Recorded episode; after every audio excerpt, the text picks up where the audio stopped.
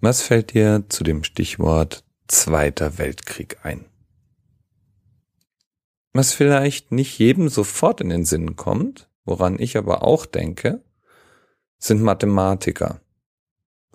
Tastaturen, die dafür gemacht sind, verschlüsselte Nachrichten zu schreiben. Große Maschinen, die dafür gemacht sind, selbige Nachrichten zu knacken.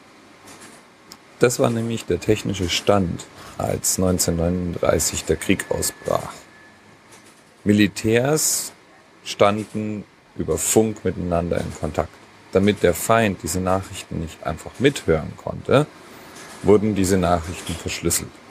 Damit diese Nachrichten einheitlich verschlüsselt werden konnten, hatte jeder Kommandant in der deutschen Armee, und es gab ähnliche Systeme auch in anderen Armeen, eine Maschine, in deren Basiscodes, die dort hinterlegt waren, das Geheimnis zur Verschlüsselung der jeweiligen täglichen Nachrichten steckte. Die Rede ist natürlich von der berühmten Enigma-Maschine. Und die sah wirklich aus wie eine Art altertümliche Schreibmaschine. Gesteuert wurde das Gerät so, dass ein Basiscode vergeben wurde.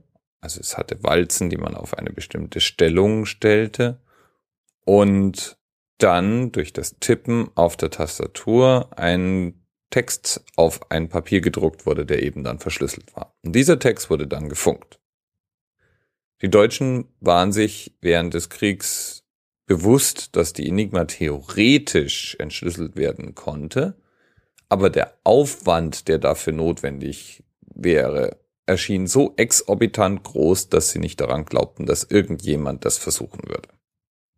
Genau das aber, das Knacken dieser Codes, war die Aufgabe einer Gruppe von Mathematiker, die genau zu diesem Zweck von der britischen Regierung kurz vor Anbruch des Krieges zusammengeholt worden waren und in einem kleinen Londoner Vorort namens Bletchley Park untergebracht worden waren. Es gibt einige berühmte Namen, die man damit in Verbindung bringt. Für den Informatiker ist natürlich Alan Turing der schillerndste der Teilnehmer dieser sehr, sehr geheimen Gruppe von Mathematikern. Alan Turing hat praktisch große Teile der modernen Computertechnik mitbegründet und er war der Konstrukteur einer Maschine, die man als Bomb, also als Bombe bezeichnet. Das war eine mechanisch-elektrische Maschine, die nichts anderes versuchte, als alle Kombinationseinstellungen einer justierten Enigma-Maschine durchzuspielen. Das heißt, wenn ein Code reinkam und man den Verdacht hatte, eine ganz bestimmte Sequenz dieses Codes im Klartext zu kennen, dann kamen diese Maschinen zum Einsatz und berechneten alle möglichen sich daraus ableitenden Kombinationen. Das konnte Tage dauern. Das gesamte Projekt im Bletchley Park wurde von einem brillanten Mathematiker geleitet, Gordon Welshman. Gordon Welchman war das, was man ein britisches Alpha-Männchen nennen könnte. Beliebt, er war gebildet, er war sportlich im gesellschaftlichen Leben verankert und er war brillant. In Bletchley Park nun saß Gordon Welchman und mit der Überzeugung, dass es einen kriegsentscheidenden Unterschied machen würde, zu verstehen, wie die Kommunikation zwischen den einzelnen Akteuren im Krieg wirklich ablief, brütete er über jeden einzelnen Funkspruch, der reinkam und zur Analyse freigegeben wurde. Die Enigma war schwer zu knacken.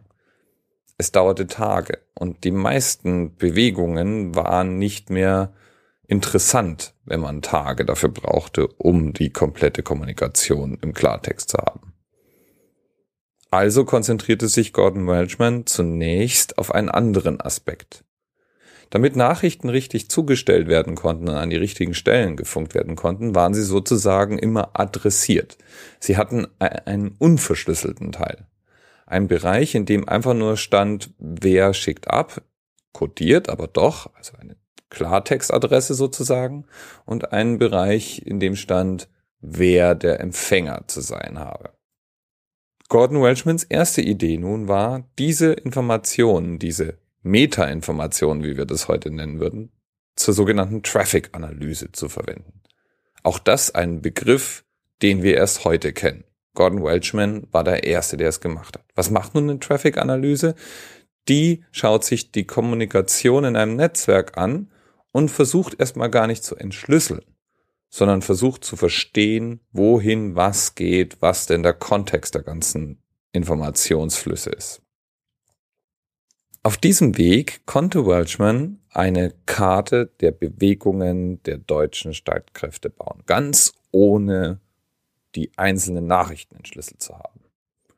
Durch die Traffic-Analyse konnten die Entschlüsseler und die Codeknacker in Bletchley Park nach und nach einzelne Kommandeure festmachen, die ganz bestimmte Gewohnheiten hatten. Etwa zum Beispiel ein Kommandeur, der jeden Morgen zur selben Zeit eine Nachricht an seine anderen Kommandeure schickte, in der er zunächst mal einen schönen guten Morgen wünschte. Dieses Wissens nun machte möglich, die Maschine weiter zu optimieren, das Codebrechen zu beschleunigen. Und Welchman hatte zu der Zeit eine geniale Idee, wie er die Berechnungszeit der Bomben von Tagen auf zum Teil wenige Minuten verkürzen konnte. Er führte ein Board ein, das den Rechenprozess massiv rationalisierte. Und plötzlich war es möglich, wenn man einen Teil der Nachricht tatsächlich im Klartext hatte, sehr schnell auf den gesamten Inhalt der Nachricht zu schließen. Sehr schnell natürlich für damalige Verhältnisse.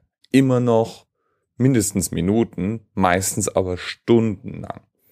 Und wir dürfen nicht vergessen, dass die Nachrichten, die abgehört wurden und zur Analyse gegeben wurden, nicht in den Dutzenden waren, sondern das waren Tausende von Nachrichten, die reinkamen, die eine nach der anderen bearbeitet werden musste.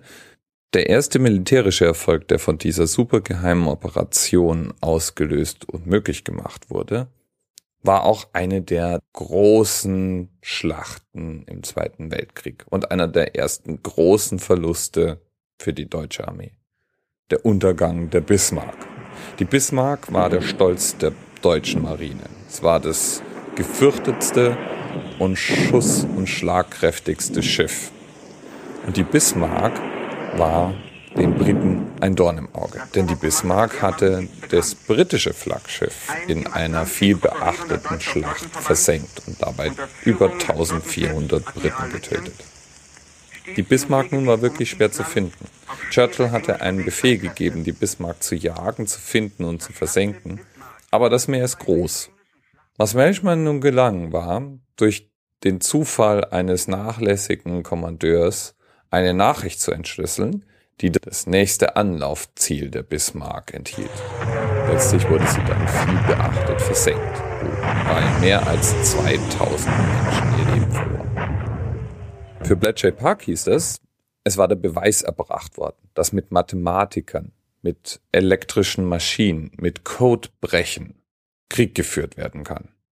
Allerdings war Bletchley Park immer noch in einer Baracke. Es war nicht groß genug, es war nicht staffed genug, es waren nicht genügend Mittel da. Und das war der Moment, wo Welchman, Turing und einige andere der bekannteren Köpfe in dieser Operation einen Brief an Churchill schreiben und ihn dort auffordern, Bletchley Park deutlich besser auszurüsten.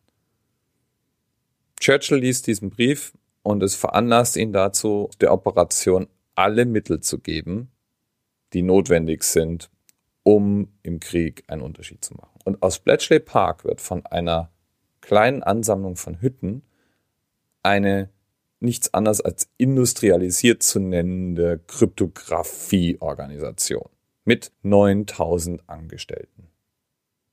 Alles super geheim. Tatsächlich wurde die Existenz von Bletchley Park und die Wichtigkeit für den Zweiten Weltkrieg erst 1974 wirklich publik gemacht. Bis dahin wusste niemand von der Rolle, die diese Operation im Zweiten Weltkrieg gespielt hat. Und Welchman ist einer der eher unbekannteren Köpfe, obwohl er im Zentrum dieser ganzen Operation stand. Kennt man kaum. Turing kennen die meisten. Was viele auch nicht wissen, im Bletchley Park waren 9000 Menschen tätig und zwei Drittel davon, mehr als 6000, waren Frauen. Wir hören aber immer nur die Männernamen. Ich habe jetzt auch über Gordon Welchman und Alan Turing geredet. Die Enigma, von der gibt es weltweit noch ungefähr 400 Geräte. Was wenig ist, wenn man sich überlegt, dass es mal mehr als 30.000 dieser Maschinen gegeben haben muss, ist nach wie vor ein Meilenstein moderner Kryptographie-Technik. Und Welchman als Erfinder der sogenannten Traffic-Analyse als einer der brillantesten Köpfe der Kryptographie und als einer derjenigen, der viele Grundsteine gelegt hat dazu, wie man Verschlüsselungstechnik sowohl anwendet als auch knackt, ist einer der Pioniere für viele Themen, die heute unseren Alltag bestimmen. Und mit Bletchley Park war der Zweite Weltkrieg der erste Krieg, in dem tatsächlich nicht nur mit Waffen, sondern auch mit Mathematik gekämpft wurde. Bis bald.